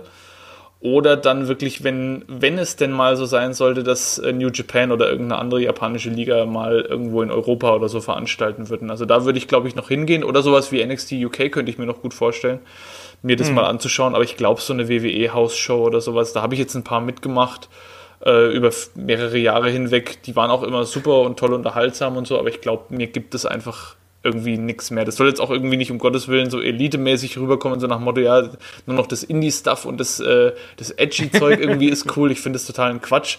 Aber ich, mir persönlich, es trifft halt nicht mehr meinen Geschmack. Und es unterhält mich nicht mehr so, wie es mich früher unterhalten hat. Und deswegen zieht es mich auch nicht mehr zu irgendwelchen äh, House-Shows oder sowas. Also eine WrestleMania würde ich mir natürlich nochmal anschauen, wenn ich mal die Möglichkeit hätte. Aber bei mir ist jetzt zum Beispiel geplant, wenn es noch klappt, nächstes Jahr äh, möchte ich mal einen Urlaub in Japan machen. Ah, und da ja. möchte ich auf alle Fälle, also, also eine Sache steht auf alle Fälle fest, wenn ich in Japan bin, äh, Korakuen Hall und da irgendeine Wrestling-Show anschauen. Mhm. Weil das ist nochmal so ein, das ist so ähnlich wie der, wie der Madison Square Garden, den habe ich mir jetzt schon angeschaut, da war, als wir in New York waren, war ich da mal drin, da war zwar keine Veranstaltung, aber den wollte ich halt auch mal von innen sehen. Und da haben wir eine Führung mitgemacht, das war schon cool. Und als nächstes wäre halt eben irgendeine Wrestling-Show, ob es jetzt Stardom ist oder ob es jetzt wirklich New Japan ist oder Noah oder irgendeine andere Liga, ist dann erstmal zweitrangig, aber irgendwas in der Korakuen Hall anschauen. Das, das steht jetzt so als nächstes Wrestling-technisch auf der Bucketlist auf jeden Fall. Ja, Japan wäre auch noch für mich äh, so eine Geschichte. Also klar, Wrestle Kingdom wäre natürlich mega, äh, sich das mal zu geben. Irgendwie findet jetzt ja auch dann Anfang Januar wieder statt. Das wäre auch so, so, ein Traum von mir, aber mal sehen. Also Japan ist natürlich auch, es ist teuer und es ist weit weg und so. Da musst du dir wirklich, da, da kannst du auch nicht mal so äh, für eine Woche rüberfliegen, sondern musst du da wirklich am besten zwei oder drei Wochen am besten da bleiben, um da auch so ein bisschen den Eindruck von der Kultur und vom ganzen Drumherum zu kriegen. Also ich glaube, ansonsten lohnt sich nicht. Das ist richtig. Ich hoffe halt wirklich, dass, ähm, weil, weil, weil du vorhin angesprochen hast, Kobashi ist ja großer Freund auch von Deutschland so. Und der war ja auch, ja. gab ja auch schon Kooperation mit der WXW. Da das, findet man auch auf YouTube das Match äh, Kobashi gegen Ares. Ja. Wo die Leute dann Streamer in den Ring werfen. Also da, da habe ich auch, das habe ich mir angeschaut, da hatte ich auch Gänsehaut irgendwie als Kobashi da angekündigt wird und, und dann quasi der, der ist, äh, wrestelt da irgendwie vor, keine Ahnung, 100 Leuten oder so und gibt da halt wirklich alles und auch äh, Aris hat ja äh, da mit ihm ein gutes Match auf die Beine gestellt und ich hoffe halt einfach vielleicht jetzt, Noah ist ja mittlerweile wieder so ein bisschen am, äh, am Aufsteigen, die waren mhm. ja ganz, ganz lange wirklich fast am Ende und sind ja jetzt so langsam, aber sicher wieder dabei, so ein bisschen an Boden zu gewinnen. Auch durch einen äh, Naomichi Marufuji oder einen Go Shiozaki, die ja da äh, so ein bisschen auch federführend im Moment sind. Das war ja alles sehr, sehr tragisch dann, wie da die Entwicklungen waren. Marufuji wurde ja da quasi reingestoßen, zu, äh, gerade Anfang 30, musste dann irgendwie eine Liga führen. Und mittlerweile haben die sich aber, glaube ich, ganz gut wieder erholt und sind wieder auf einem Weg. Ich hoffe halt, dass die vielleicht, wenn die wirklich mal wieder größer sind, dass es dann auch mal eine Kooperation mit der WXW vielleicht gibt wieder. Und das dass du geil. dann Leute wie, wie einen Go Shiozaki vielleicht mal in der WXW siehst oder so. Das wäre zum Beispiel was, was mich dann auch definitiv mal hinlocken würde und wo ich mir das mal anschauen würde. So ein Match irgendwie, keine Ahnung, Marufuji gegen äh, Bad Bones wäre zum Beispiel für mich äh, definitiv ein Grund, mal irgendwie quer durch Deutschland zu fahren und mir mal so eine Show anzugucken. Ja, ich habe die ja tatsächlich schon mal live gesehen, um mal hier den, den Klugscheißer zu spielen. Irgendwie, ich weiß gar nicht, 2008, irgendwie so um den Dreh. Äh, ich habe ja sogar mal Kobashi live gesehen bei der WXW damals. Mit äh, äh, Kobashi und Goshi Ozaki gegen Walter und Bad Bones damals. Boah, das ist natürlich cool. Und äh, das war, also ich kann mich noch gut dran erinnern, weil ich war damals mit, mit einem Kumpel, äh, das war damals noch in dieser das war nicht in der Steffi, wie hieß denn der andere? Die, die Musikpalette, genau, in die Musikpalette. Und da gab es diese Ankündigung, das war Dead End irgendwas, ähm, dass da äh, Kobashi sein würde und wir beide mega Kobashi-Fans. Und da hieß es, so, die Tickets gehen jetzt sofort in den Verkauf. Und wir so, shit, wir haben beide nicht genug Geld dabei, sind dann in der, in der Pause panisch zum nächsten Geldautomaten gerannt und haben uns Geld gezogen und haben da beide Tickets gekauft. Und das Beste war, da hatte dann äh, äh, WXW damals noch in der, in der Turbinenhalle, dann war das, äh, hatten die so ein, so ein Podest aufgebaut und da saßen wir schön, erste Reihe, Podest, ähm, und mit direktem Blick auf den Ring, also so drei, vier Meter vom Ring entfernt und äh, konnten uns dann die Matches anschauen. Es war mega geil. Äh, ich werde es nie vergessen, es gab auch noch äh, Jay Briscoe gegen Thumbtack Jack gab's damals oh. noch und, und all sowas. Also es war ein echt krasser Event und äh, Kobashi live zu sehen, das war auch echt eine seiner letzten äh, äh, Matches, die er da bestritten hat. Das war, das werde ich nie vergessen, sage ich dir ganz ehrlich. Ich habe Gänsehaut, äh, wenn ich jetzt schon dran denke. Das war echt super. Aber ja, also ich bin da vollkommen bei dir. Ich bin aber mal gespannt, was du verfolgst ja vielleicht die Entwicklung ja auch so ein bisschen. Äh, was glaubst du, geht das, wie geht das weiter bei, äh, bei WXW hier und, und für Wrestling Deutschland mit äh, WWE Germany äh, um die Ecke irgendwie? Glaubst du, das gibt was? Weil offensichtlich ist ja äh, eine Zusammenarbeit zwischen WXW und der WWE bereits vorhanden. Also würde mich persönlich sehr freuen, weil es eine WXW mit Sicherheit auch eine, eine ganz andere Bühne bringt und vielleicht auch nochmal ein komplett, ein komplett anderes Publikum erschließt ich weiß halt nicht, inwieweit der Fokus da wirklich auf dem jeweiligen Produkt liegt bei der WWE, weil so wie die ihre Fühler im Moment in alle möglichen Richtungen ausstrecken, ich habe halt Angst, dass das irgendwann zu inflationär wird. Das ist jetzt ja mhm. wirklich nur Spekulation, weil du weißt ja auch nicht, wie NXT UK sich entwickelt und so. Das ist ja jetzt auch noch in den Kinderschuhen.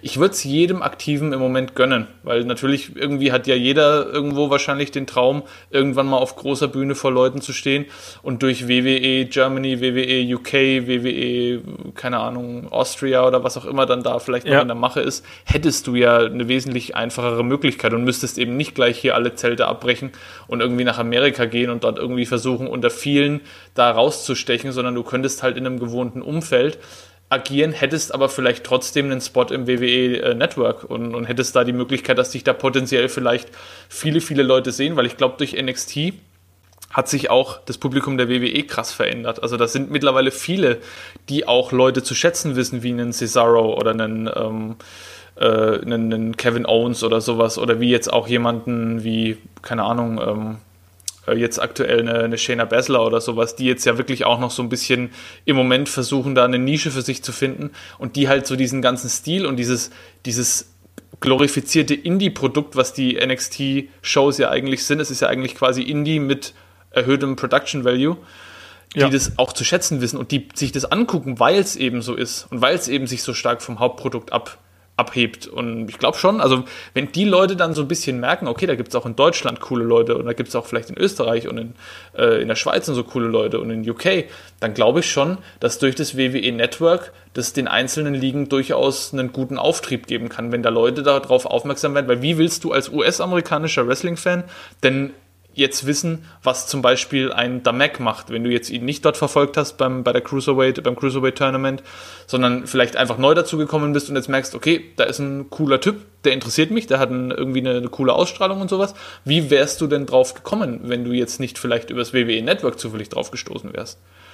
Oder durch eine Promotion auf der WWE-Website oder irgendwas, dass die WWE jetzt sagt, ey Leute, schaut mal her, wir haben da jetzt auch übersee coole Talente, die wir ins Auge gefasst haben und für die haben wir jetzt ein eigenes Format. Guckt euch doch mal an, wenn ihr Bock auf Sachen wie NXT vielleicht auch habt. Aber ähm, wie gesagt, ich glaube, das steht und fällt damit, dass die WWE sich dann auch wirklich da mit Herzblut dran macht, das dann zu promoten, dass das nicht einfach irgendwann wieder fallen gelassen wird oder so halbherzig nebenher läuft und dann irgendwann sich keiner mehr dafür interessiert. Das wäre sehr, sehr schade, vor allem um die Leute, die da sich vielleicht wirklich auch dann investieren und natürlich auch um die Fans, die da vielleicht äh, sich da so ein bisschen dann dahinter klemmen und die dann irgendwann wieder fallen gelassen werden, weil man mit dem Produkt irgendwo irgendwo keine Dist also keinen, keinen Weg mehr findet und nirgendwo mehr hin will. Und das ist ja bei der WWE leider nicht selten, dass die irgendwas anfangen und irgendwann dann merken, hoppla, äh, das wirft jetzt nicht sofort Tausende von Millionen Dollar ab oder ist jetzt nicht so, wie wir es uns jetzt versprochen haben. Lassen wir mal irgendwie so still und heimlich auslaufen, sodass irgendwann die Leute das Interesse dran verlieren, weil das Produkt so scheiße geworden ist. Also dafür ist die WWE ja leider durchaus auch bekannt, ob es jetzt Storylines ja, sind oder bestimmte Charaktere, dass die einfach mal fallen gelassen werden und dass denen dann hinterher die äh, Schuld gegeben wird. Ähm, ein Beispiel, was mir immer sehr leid getan hat, äh, Marco Pani damals. Also äh, Mohammed Hassan hieß der, falls ja. den noch jemand kennt. Der war wirklich gut, der hatte Potenzial und den haben sie einfach fallen lassen, weil sie ihnen eine scheiß Storyline geschickt haben, die halt nach hinten losgegangen ist und dann irgendwie ihm die Schuld gegeben haben. Und äh, ja, sehr schade, aber ähm, ich hoffe einfach mal, dass die WWE da wirklich auch mit dem nötigen Respekt und der nötigen Hingabe rangeht. Und wenn das der Fall ist, dann sehe ich da eigentlich keinen Grund, warum das nicht für alle Seiten irgendwie positive Effekte haben sollte. Ja. ja, ich bin gespannt. Wie gesagt, das ist echt momentan noch so eine Wundertüte, wie alle spekulieren irgendwie, was, äh, was kommt dabei raus und was passiert da. Äh, viele haben natürlich auch einfach Angst darum, dass quasi ihre, äh, ja ihre Heimatpromotion davon darunter leiden könnte, dass darunter auch der der der europäische Markt äh, leiden könnte, dass alles quasi vereinheitlicht wird. Weil ich habe auch jetzt letztens gelesen, dass da diese Kaufoptionen, die da irgendwie im Raum stehen sollen. Puh, ich bin ich bin da wirklich sehr äh, ja, sehr, sehr gespannt und sehr neugierig darauf, was da passiert. Und ich habe auch da tatsächlich so ein bisschen Bedenken. Also gerade mit diesen Kaufgeschichten, ähm, ich will nicht nur WWE überall sehen, muss ich ganz ehrlich sagen. Richtig, Aber ja. Ihr hattet ja eine, eine, tolle Folge vor kurzem über dieses Abschöpfen von Talenten, was die WWE ja, genau. ähm, im Moment betreibt und auch schon seit ein paar Jahren jetzt mittlerweile ja so ein bisschen sukzessive immer mehr vorantreibt. Fand ich auch sehr, sehr gut und äh, die sei an der Stelle auch nochmal empfohlen von mir, weil die zeigt eigentlich ganz gut, die Problematiken, aber auch die Chancen auf, die das Ganze mit sich bringt. Und wie du sagst, also wenn wir dann irgendwann nicht nur in, in den USA die Monopolstellung der WWE haben, sondern dann weltweit, dass du halt nur noch quasi WWE Doppelpunkt irgendwas hast und eben genau. nicht mehr WXW oder PWG oder ähm, ja, äh, andere Ligen, äh, die vielleicht jetzt dann noch am, am Laufen sind, NEW und sowas Progress. Progress zum was, Beispiel, ja. ja. genau. Progress ist ja auch, äh, wird, wird glaube ich, relativ gut angenommen, auch von den Fans in Europa im Moment. Und die bieten ja. auch ein gutes Produkt. Äh, Habe ich mal reingeguckt, fand ich auch sehr, sehr gut. Ähm, der äh, Gründer von Progress hat ja auch ein Buch geschrieben ne, über Wrestling. Ja. Das habe ich auch gelesen, ja, fand ich auch sehr, sehr gut. Kann, man, kann ich auch empfehlen an der Stelle. I'm Sorry I Love You genau, von äh, Jim Smallman. Genau, richtig. Ist auch eine, eine, große Empfehlung, wenn man da mal irgendwie ein bisschen äh, reingucken will. Aber ja, ja also wird spannend auf jeden Fall. Ich bin selbst sehr gespannt und ich glaube auch, wenn das alles so ein bisschen Fuß fasst und wenn du dann wieder Leute siehst, die du, die du selber vielleicht auch kennst, wie jetzt einen Walter, der angeblich auch, gegebenenfalls vielleicht oder auch nicht zur WWE, jetzt äh, seine Fühler dann ausstreckt und so, fände ich sehr schade für die, für die WXW, weil wenn die Walter verlieren, glaube ich, pff, das ist schon ein, ein, richtig harter Schlag, aber ich meine, klar, man muss ihn auch verstehen, der ist jetzt Anfang 30 und äh, der muss auch sehen, wo er bleibt. Und ich glaube auch, dass der wirklich gute Chancen hätte in, in den USA, in der WWE irgendwie nach oben muss zu Muss man mal sehen, also was, was ich bis jetzt gelesen habe, war eben, dass er äh, quasi so einen Sondervertrag für NXT UK kriegt, dass er trotzdem weiterhin bei WXW äh, da arbeiten darf. Aber das wäre natürlich cool. Also, also ich glaube, das wäre schon, also ein Axel Dieter Junior zu verlieren, war ja schon schwierig für die WXW irgendwie so, weil die hat, der hatte ja auch einen großen Kreis von Leuten, die ihn wirklich richtig unterstützt haben und die jetzt alle so ein bisschen enttäuscht waren, was ich so mitbekommen habe, dass er dann jetzt weg ist.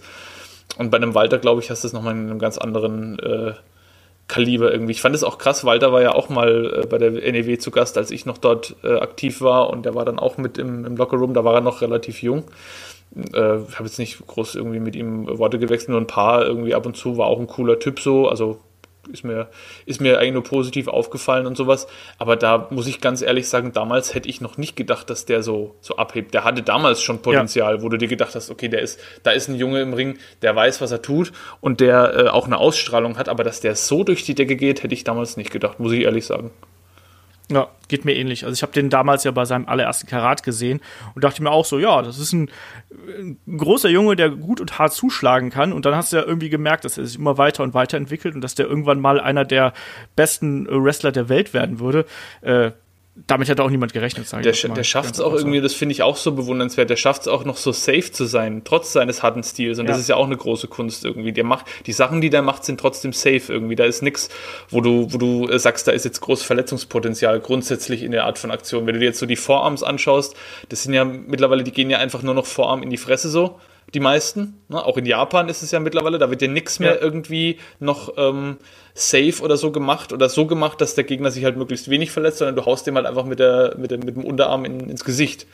So, das, das, das ist halt auch was. Das, das noch zu machen, ohne den Gegner zu verletzen, aber trotzdem das hart aussehen zu lassen, ist halt auch nochmal eine Kunst für sich. Und das, das, das, sowas bewundere ich immer. Dave ist zum Beispiel äh, auch jemand, der das gut drauf hat, wie der mich damals in unserem ersten Kampf durch die Gegend geworfen hat auch. Und dann später nochmal im Tag-Match nochmal krass. Und es war aber halt alles unfassbar sicher und so. Auch, auch, der hat mich gecannonballt in der Ecke irgendwie. Und wenn du da 180 Kilo hast, die dir da irgendwie mit voller Wucht ins Gesicht hüpfen, ähm, dann, dann ist es schon mal richtig heftig. Und auch selbst das war total safe. Also da muss ich echt sagen, ähm, sowas ist, glaube ich, gerade mit dem Stil jetzt, den wir vorhin angesprochen haben, auch immer noch wichtig. Und wenn, das jemand drauf hat, sowas spricht sie natürlich im, im Business und hinter den Kulissen auch rum. Wenn jemand so arbeiten kann, weil der lässt natürlich auch seinen Gegner entsprechend gut aussehen. Ja, weil du steckst die Sachen ein und stehst trotzdem wieder auf. Und jemand, der von Walter durchgenommen worden ist und hinterher noch steht, der kann ja auch nur gewinnen davon. Ja, ne? und das, also sowas profitiert, von sowas profitieren ja auch immer die Gegner. Deswegen habe ich einen Heidenrespekt davor und wünsche ihm auch wirklich, dass er da bei äh, WWE UK da richtig ähm, was reißen kann, so wenn es denn so sein sollte, dass er sich da in die Richtung bewegen möchte. Ja, aber ich glaube halt schon, dass da ganz viele WXW-Athleten äh, irgendwie da, ich, sei es jetzt zu NXT Germany, je nachdem, wie das dann aussehen wird, oder eben NXT UK, da äh, ja noch ein bisschen was zusätzliches Geld verdienen und das muss man den Leuten auch gönnen. Also super, auch nach ja. Kelly, die jetzt da gewesen ist und sowas. Also äh, was will man da mehr? Das wäre super, also, ja. Und, und, was ich auch noch unbedingt äh, mal loswerden muss, die ganze Entwicklung im Damenwrestling, die sich jetzt da vollzieht, das beobachte ich auch mit wachsender Begeisterung, dass einfach jetzt ja. das Produkt der äh, Frauen in der WWE einfach tausendmal besser ist als das, was die Männer so äh, auf die Beine stellen und tausendmal interessanter und tausendmal fesselnder ist als das, was jetzt zum Beispiel im, im Main Event auf der Männerseite so passiert im Moment mit Brock Lesnar und der jetzt schon wieder Champion ist und was weiß ich und ähm, also das, da muss man ja. echt mal sagen, wenn, wenn, wenn mir das vor, keine Ahnung, zehn Jahren jemand gesagt hätte, als Bra and Panties Matches noch auf, auf der WrestleMania Card waren und man sich einfach nur gedacht hat, warum, warum, warum tut ihr das den, den Frauen an? Warum tut ihr euch das an und dem Publikum vor allem? Warum tut ihr das euren Fans an? Warum? Einfach so, ne? Und wo, wo wir jetzt einfach sind, was wir jetzt für, für Frauen im Wrestling haben, sei es jetzt Charlotte oder eine, eine Becky Lynch oder eine Ronda Rousey oder eben auch so Leute wie eine, wie eine Bailey oder so, ne? Also so vielfältige Charaktere und auch interessante Charaktere, die wir dann drin sind. Das, was wir eigentlich auf der Männerseite oder was ich im Moment auf der Männerseite vermisse, das bringen die Frauen im Moment eigentlich komplett. Und, und auch durch die äh, japanischen äh, Mädels, die da jetzt noch mit dazugekommen sind, äh, Io Shirai oder eine Asuka oder ähm, Carrie äh, Sane. Carrie Sane auch, die ja auch extrem krassen Stil fährt. Also denen merkst du eben auch an, wo sie herkommen und dass sie eben mhm. äh, aus dem äh, Yoshi-Wrestling kommen und dass sich da nichts geschenkt wird und so. Das finde ich, sowas finde ich zum Beispiel richtig toll. Und ich wünsche mir, dass sowas vielleicht auch noch in größerem Stil in den Indie-Ligen so ein bisschen Einzug hält. Sowas, es gibt ja da auch schon so einen Trend, aber ich wünsche mir einfach, dass da auch noch mehr Talente irgendwie äh, gefördert werden und gefordert werden und dass einfach auch Frauen, gerade junge Frauen, die bisher vielleicht noch so ein bisschen ja, so, so ein bisschen Hemmungen hatten, sich da für das Thema Wrestling öffentlich zu begeistern, dass die einfach dadurch bestärkt werden und dass wir dann auch noch mehr weibliche Talente bekommen, die da äh, dann so ein bisschen was reißen, weil sowas, es kann auch nur ein Gewinn sein für alle Fans. Auf jeden Fall. Es muss sich halt entwickeln, ne? Und ähm, auch bei WWE finde ich tendenziell, was, was das Talent angeht, gebe ich dir vollkommen recht. Es liegt, hängt da natürlich ein bisschen an der Umsetzung. Ne? Also jetzt gerade so die letzten Wochen, äh, Bailey und Sasha Banks äh, waren da so ein bisschen schwierig. Also wir nehmen den Podcast hier zu Zeiten von äh, TLC auf, also am, am Wochenende, an dem TLC äh, stattfindet. Ähm, gebe ich dir, ich gebe dir vollkommen recht, dass, dass WWE da eine, eigentlich eine Vielzahl äh, an, an tollen Talenten hat, aber manchmal schafft man es dann eben doch nicht daraus, dann auch die ganz großen Geschichten zu fabrizieren. Ne? Also richtig, ja. Ja, aber muss man, aber wie gesagt, das Potenzial ist da und ich hoffe einfach, dass sich jetzt da in den kommenden Wochen auch entsprechend was ändert. Und das ist meine größte Hoffnung für 2019, ist eigentlich, dass man insgesamt wieder mehr auf Charaktere, mehr auf Geschichten ähm, äh, geht und dass man einfach den Figuren und den Akteuren, die man hat, einfach wieder mehr äh, Aufmerksamkeit schenkt und auch, wie du gesagt hast, ne, einfach mehr äh, Individualität und mehr Persönlichkeit gibt und natürlich kohärente Geschichten erzählt. Das ist auch was, was mir äh, massiv abgeht derzeit. Ja. So, weil da wird ja häufiger gesprungen als äh, beim Hürdenlauf oder so. Ja. Also deswegen. Man, man hat keine Ausdauer mehr. Das ist in vielen, ja, in vielen äh, Bereichen des Wrestlings so das Problem. Man gibt den Leuten keine Zeit mehr, sich zu entfalten, man gibt Stories keine Zeit mehr, sich zu entfalten und man gibt oftmals auch Charakteren keine Chance irgendwie. Wenn die nicht sofort zünden, dann werden die sofort wieder verworfen und einfach mal aushalten und gucken, wie sich was entwickelt. Das ist ganz, ganz schwierig im Moment in der WWE. Aber klar, also das, was du sagst, ist völlig richtig. Wir hoffen auf jeden Fall, dass der Trend, der jetzt so ein bisschen Einzug gehalten hat, eben, dass, dass äh, Talente auch erkannt werden und gefördert werden. Und das ist, also ich glaube, so leicht wie im Moment war es noch nie für talentierte Leute irgendwo eine Plattform zu finden, sei es jetzt irgendwo in Japan, in Europa oder eben dann auch Übersee in Amerika. Äh, wenn ich dann noch so zurückdenke an die Zeit vor 10, 15 Jahren, war das mit Sicherheit noch schwieriger und Social Media, so groß wie es jetzt ist, tut ja auch noch ihr Übriges, um quasi kostenlos sich so ein bisschen zu promoten oder äh, Promotion zu bekommen. Also ich glaube, äh, der Boden, der Nährboden ist gut. Wir müssen halt wirklich einfach gucken, was die einzelnen Ligen draus machen und wie sich die Situation mit der WWE äh, jetzt im Moment dann entwickelt in den nächsten ein, zwei, drei Jahren. Ja, unterschreibe ich so. So, Dominik, wir haben jetzt doch schon deutlich länger gesprochen, als wir eigentlich wollten, kurioserweise. Mal wieder. Aber es ist irgendwie, irgendwie immer ein äh, Problem, wenn ich irgendwo zu Gast bin. Dann geht es immer länger, als man eigentlich eingeplant hat. Warum auch immer, ich weiß es nicht. Ich rede ja man nicht. Man weiß es nicht. Ich bin ja eher nee, still. überhaupt nicht. ähm, sag mal den lieben Leuten da draußen, äh, wie sie sich noch erreichen können. Du hast am Anfang schon so ein bisschen geplackt. Äh, wo erreicht man dich? Also mich erreicht man am besten unter äh, unserem, also vom, wer mich professionell in Anführungszeichen erreichen will, at truecrimeger ist unser Twitter-Account von unserem Podcast. Da könnt ihr uns natürlich alle erreichen. Mich, Chris, äh, Stefan und auch jetzt noch, wir haben jetzt auch weiblichen Zuwachs bekommen. Für alle, die uns vielleicht noch nicht kennen, freut mich sehr. Zwei ganz, ganz tolle Frauen, nämlich Sandra und Kat, ähm, die auch jetzt eine große Bereicherung für uns darstellen, die in den kommenden Episoden dann äh, auch mal äh, in kleineren Episoden dann vielleicht selber eine, eine, Rolle übernehmen, also quasi dann auch selber Themen dann äh, vorstellen sowas, also da, wer da Interesse hat, gerne mal at truecrimeger. Ansonsten, wer mich persönlich erreichen will oder irgendwelche Fragen zu irgendwas hat, also ihr könnt mich da gerne fragen, falls ihr selber irgendwie mal Bock habt, ein Probetraining beim Wrestling zu machen oder irgendwelche anderen Fragen zu meiner Person hat. At wmmamm ist mein Twitter-Handle, da bin ich auch immer offen für Fragen, Anregungen oder sonstige Diskussionen rund um das Thema Wrestling oder zu anderen Themen auch. Also haut mich einfach an, ich habe da keinerlei Probleme damit irgendwie und äh, ja, genau, dann quatschen wir ein bisschen. Genau, das klingt gut. Und dann würde ich sagen, machen wir hier den äh, Deckel auf die aktuelle Ausgabe des Gastspiels. Ich danke dir erstmal, dass du dir so viel Zeit genommen hast, weil ich weiß, dass auch bei dir äh, ja der Weihnachtsstress so ein bisschen äh, drückt um es mal ja, so auszudrücken. Richtig, aber äh, die Zeit wollte ich mir auch nehmen, weil ich äh, großer Fan bin von eurem Cast und auch Patreon-Unterstützer bin und weil es mir einfach auch Spaß macht, über das Thema Wrestling zu reden und mit anderen Leuten drüber zu reden, die eben auch dieselbe Art von Leidenschaft dann teilen. Und für mich ist das dann auch immer eine Art von Entspannung. Also hat mich sehr gefreut, dass wir es jetzt noch vorm Jahresende 2018 geschafft haben und äh, ger ja, gerne wieder. Ja, auf jeden Fall. Äh, Nochmal danke an dich und natürlich auch danke an die Leute da draußen, inklusive dir, lustigerweise, die uns da unterstützen ne, und da auch wirklich äh, dabei helfen, dass wir hier äh, ja immer, immer mehr Kram raushauen können, dass wir immer mehr Möglichkeiten haben. Also dafür sind ja Patreon und Steady auch einfach da, dass wir hier wachsen können und dass wir das Produkt verbessern können. Ähm, und äh, ihr wisst, das Ding hier, also das Gastspiel erscheint erstmal für Unterstützer und dann anschließend äh, im Free-Kanal. In dem Sinne, äh, egal wo ihr es hört, Dankeschön fürs Zuhören. Dankeschön, Dominik. Und wir hören uns beim nächsten Mal. Macht's Dankeschön. gut. Bis dahin. Tschüss. Tschüss.